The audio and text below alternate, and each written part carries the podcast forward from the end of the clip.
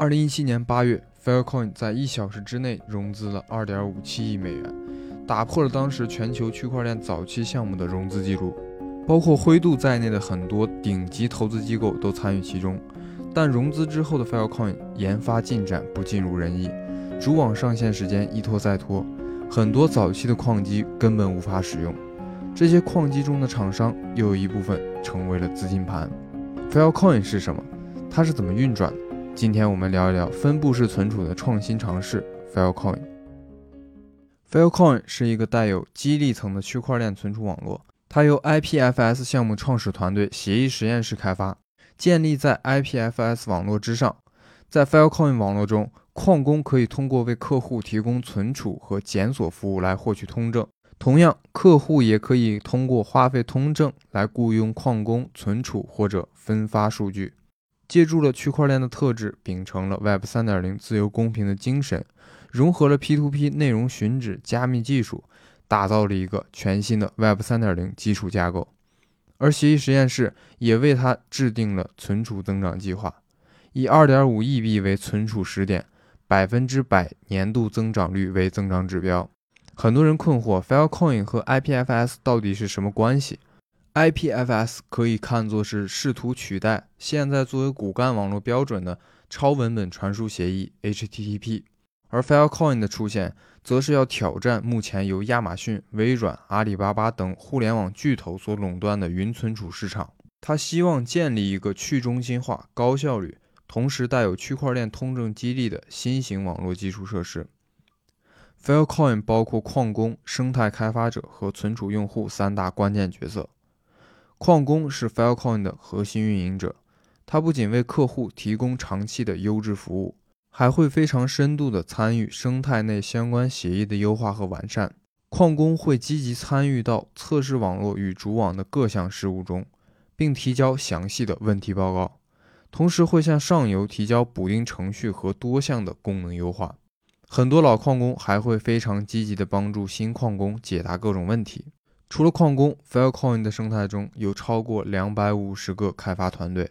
他们专注于学习、构建和启动新的应用程序。这些生态开发者在持续创造、构建一些新的应用操作工具，使 Filecoin 生态的数据存储和管理流程变得简单易用。第三类角色就是存储用户，这些用户有的是公司，有的是个人。Filecoin 通过低廉的价格和非常高的可靠性，去满足这些用户日益增长的存储需求。这里我们着重介绍一下 Filecoin 的矿工。它生态里的矿工可以分为四类。第一类叫做存储矿工，他们可以通过提供存储空间来获得收益，也可以通过参与挖矿获得奖励。同时，每一轮区块打包中的部分交易 gas 费也会分配给他们。第二类叫做维修矿工。扇区是 Filecoin 上的存储基本单位，它具有标准大小以及明确的承诺时间期限，类似于一个个放置货物的集装箱，用于数据化的存储服务。在 Filecoin 挖矿过程中，经常会出现扇区损坏的情况，这可能导致数据的丢失。维修矿工需要经常在网络上进行检测，把故障和问题广播在系统中，系统收到消息之后，通知那些出问题的存储矿工。如果他们没有在规定的时间内把问题扇区修复好，系统会定义为故障，并扣除这个存储矿工的一部分抵押通证作为惩罚。第三类是检索矿工，在整个网络数据规模做大之后，专门为用户提供类似于 CDN 高速下载服务的提供商，他们可以赚取相应的服务收益。第四类是应用矿工，他们为 Filecoin 生态开发各类的应用程序，丰富生态内的应用能力。Filecoin 的目标是将整个云存储市场以及闲置的存储资源利用起来，形成一个新的算法市场。随着大数据、5G 的发展，云存储市场体量也会不断的增长。Filecoin 的热度不断提升，也为存储领域吸引了不少流量和资金，迎来了更多的关注和机会。然而，过多的期待也让诸多大众忽略了梦想实现的难度。融资过后，Filecoin 主网上线时间一再推迟，一时间质疑与讨伐的声音此起彼伏。有人说它是蹭 IPFS 的热度，存储功能并没有实际的应用价值；也有人说它是一个借旧还新的庞氏骗局。这种种非议让很多人对 Filecoin 的期望变成了失望。经过了漫长的等待，终于在2020年的10月15日，Filecoin 主网上线，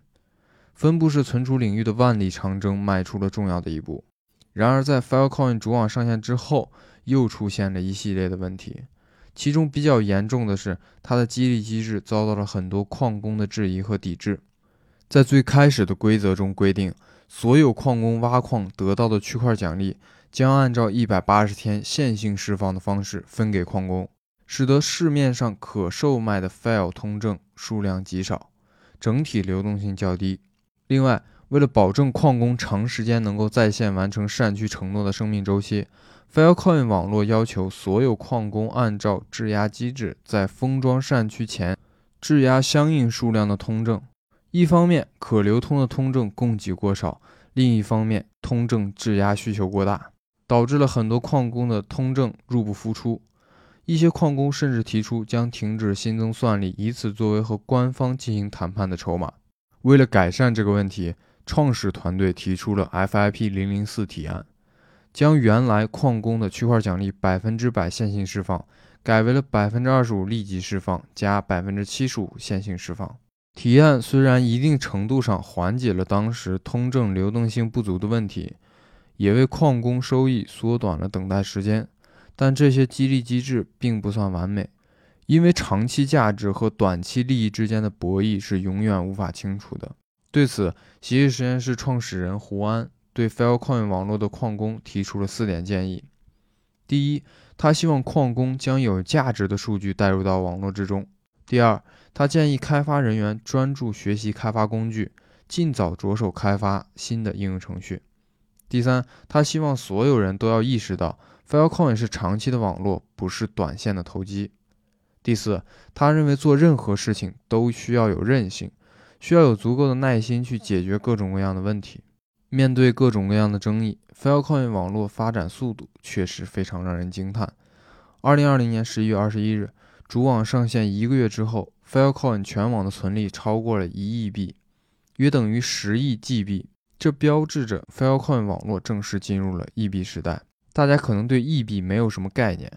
一亿币可以存储二百九十亿部幺零八零 P 的高清电影。而在 Filecoin 网络刚刚开始的时候，很多人提出质疑，他们认为一个去中心化的存储网络容量超过一 PB 已经是天方夜谭。然而，现在 Filecoin 网络的存储容量超过了一千 PB，而且仍然保持着较快的增长速度。到了二零二零年的三月二十三日，全网容量又增长了二点五倍，达到了三点五亿 B。这个成绩背后是 Filecoin 为了实现项目可持续发展而精心设计的通证激励机制。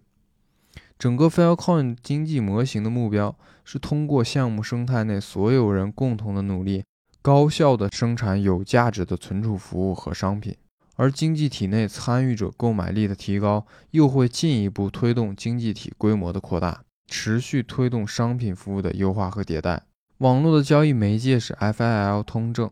在理想情况下，通证的生产力和价值的创造力相匹配，这是 Filecoin 通证经济的核心准则。Filecoin 未来可以围绕存储和数据检索衍生出三个不同的市场。第一个是存储市场，存储矿工出租可用的存储空间，这些存储将由 Filecoin 网络进行验证，用户再通过支付 File 来存储新的数据。存储的定价基于可用的存储容量和存储的合约期限。Filecoin 存储市场可以为购买、出售存储服务提供一种安全有效的方式。Filecoin 希望通过无准入限制、高度去中心化的存储商品化市场，将存储用户和空间提供者直接连接，打造出一种全球化的理想性存储市场。同时，它还集合了全球未被充分利用的存储资源，让全国各地的人们都可以通过为他人提供存储空间获得相应的收益，无形中搭建了共享经济的体系。第二个市场是检索市场。在检索市场中，用户支付 File 给检索矿工，以获得他们所需的数据副本。在 Filecoin 网络诞生初期，矿工节点的主要收益来自于出块奖励和用户为数据存储支付的费用。但是，当网络平稳运行之后，存储优质有价值的数据达到一定的体量，收益的价值就会凸显出来，而检索市场也会迅速随之扩大。后期检索的收益可能远远高于区块奖励和存储奖励。第三个市场是交易市场，未来各个参与者将在交易市场中进行通证交易，通证 file 也将在矿工和其他通证持有者手中持续流转。促进 Filecoin 生态交易和生产活动，增加网络效应的同时，会逐渐提升自身价值，给社区带来收益。Filecoin 作为一个无准入限制的区块网络，让所有参与者的个体行为与网络目标激励兼容，从而形成一个良性循环，吸引更多的参与者，持续激励参与，并带来更多的增长。使得每个参与者都能在网络中获得自己的价值。在 Filecoin 项目推动下，IPFS 协议未来很有可能颠覆目前互联网的 HTTP 协议，重新定义互联网数据存储和传输的方式。未来的文件将以分片的方式存储在分布式存储系统上，用哈希值加密让用户掌握数据的所有权。而分布式存储体系也将成为未来 Web 3.0时代。底层的存储协议基础设施，彻底改变内容和程序的交互方式，撬动更多的商业模型，扩展更多的落地场景。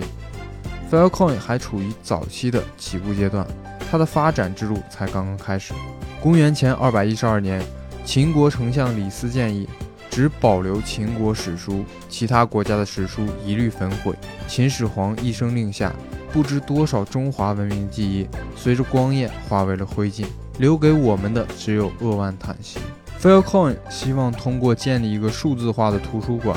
保存人类文明中最关键的知识，确保知识以数字化的方式持续的留存下去。虽然项目的发展不是一帆风顺，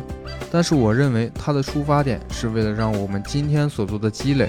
能够有机会帮助到未来的人类，让信息和数据永存，一直是人类文明发展的一条暗线。分布式存储很可能是未来能够让人类文明永续的技术。希望他们能够实现最初的梦想，用科技改善人类文明的记忆方式。希望今天的分享对你有所帮助。如果对节目满意的话，订阅支持一下吧。我们下期见。